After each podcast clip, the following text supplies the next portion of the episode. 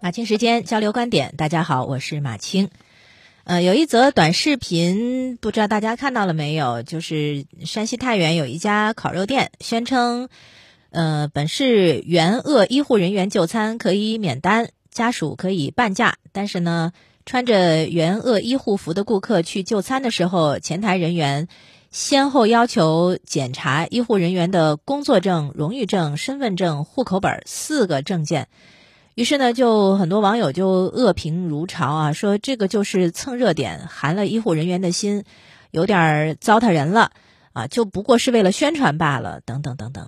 嗯，可是这个视频传播之后呢，这个店的工作人员他们觉得挺委屈的。有媒体去采访的时候呢，他们就说说其实这是个误会，因为这个视频只是个片段，没有完整的把他们的对话和前因后果展现出来。当时呢是三个人来吃饭，为什么当时他在提供了这个工作证以后还要提供户口本呢？他说其实当时要证明他们是一家人。嗯，说他把后面的那个视频给剪了，我们的原话是不全的。当时我们的意思是说，方便的话呢，你就提供一下证件；如果没有带这个证件的话呢，你提供一下一家人的合照也是可以的。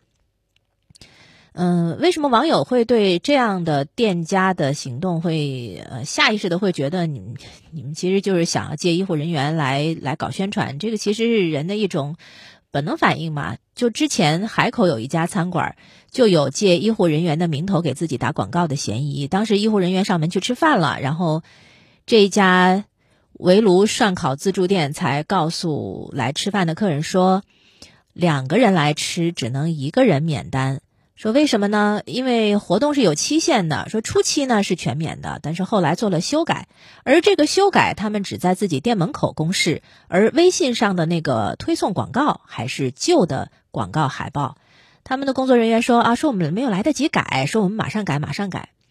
这个所谓没有来得及改啊，我觉得这个借口确确实是太蹩脚了。你如果没有诚意，也没有这个气量，你就不要宣布免单。吃相太难看的话，会迅速败光消费者的好感的。但是，并不是每一家餐馆都一定是在打这种小算盘。像太原这家烤肉店，他们说是误会，有没有这种可能呢？其实仔细分析一下，还是有这种可能的。从目前来看，他们的解释能够自圆其说。因为关于那个为什么要四个证件啊，店家是这么解释的：说。本来只要一个证件就可以了，因为他说我们要提供你你提供的这个证明是有名字、有照片，也能够证明你是去过武汉的医护，这就够了。啊，这这个解释是合理的，有名字、有照片，就是有又能证明他能够去过武汉的医护，那就是说要这样的一份证件能够证明你就是符合享受优惠待遇的那个群体。呃，他就举了例子说，比如说，就是同一家医院来了二十一个医护人员一起来吃饭，当时就用了一张方舱医院的工作证，因为那个照那个证件上面有名字有照片，还加盖了公章，所以就能证明了。那为什么视频当中要那个医生提供四个证呢？就是因为他的每一个证上面的要素都不全，要么有名字没照片，呃，要么有照片没有章没有章。呃，要么没有办法证明他他是援鄂医护，反正总之就是要素不齐全才导致的。店方为什么这样严格啊？可以理解吧？因为不想让人钻空子。我们知道餐饮行业是受疫情冲击最严重的行业之一，严重到什么程度呢？就连海底捞、西贝这些连锁大品牌都熬不住要涨价啊！当然涨上去了，马上又又向消费者道歉。如果被人借机钻空子吃霸王餐，那这个餐厅的损失谁来埋单呢？而餐厅如果支撑不下去，老板店员又该如何谋生呢？为援鄂医护人员免单，这个是店方对医护人员表达的致敬。那从商业角度来看，也未尝不是店方的一种自救，就是希望能赢得口碑，获得客流。嗯，就像我们固然反对。以公益慈善为饵沽名钓誉，但是也不必讳言，慈善是可以为企业获得税收减免以及获得良好口碑的。只是说好事儿要办得漂亮一些，这个对经营者来说也是蛮考验的一件事情。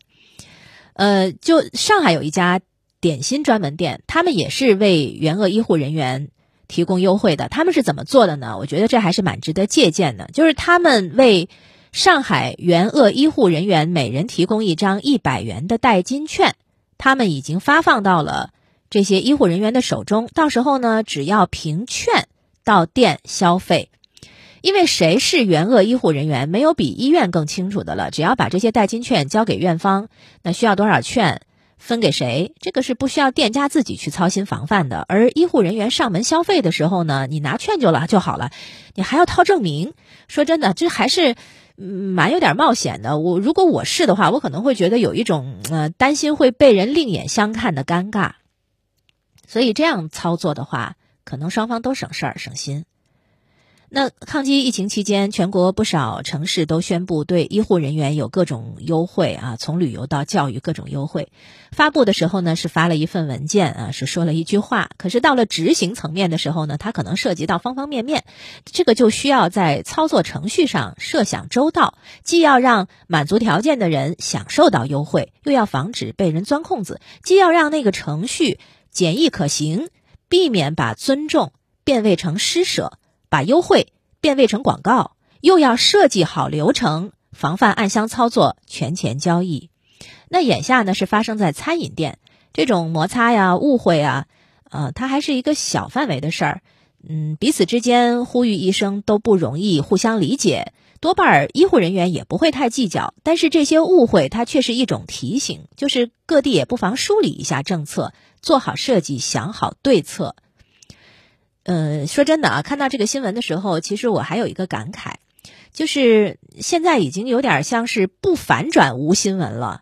有图不一定有真相，有视频也不一定有真相，因为照片是可以修图的，视频是可以剪辑的，甚至是同样一句话，这前半句后半句掉个个儿，就有可能面目全非。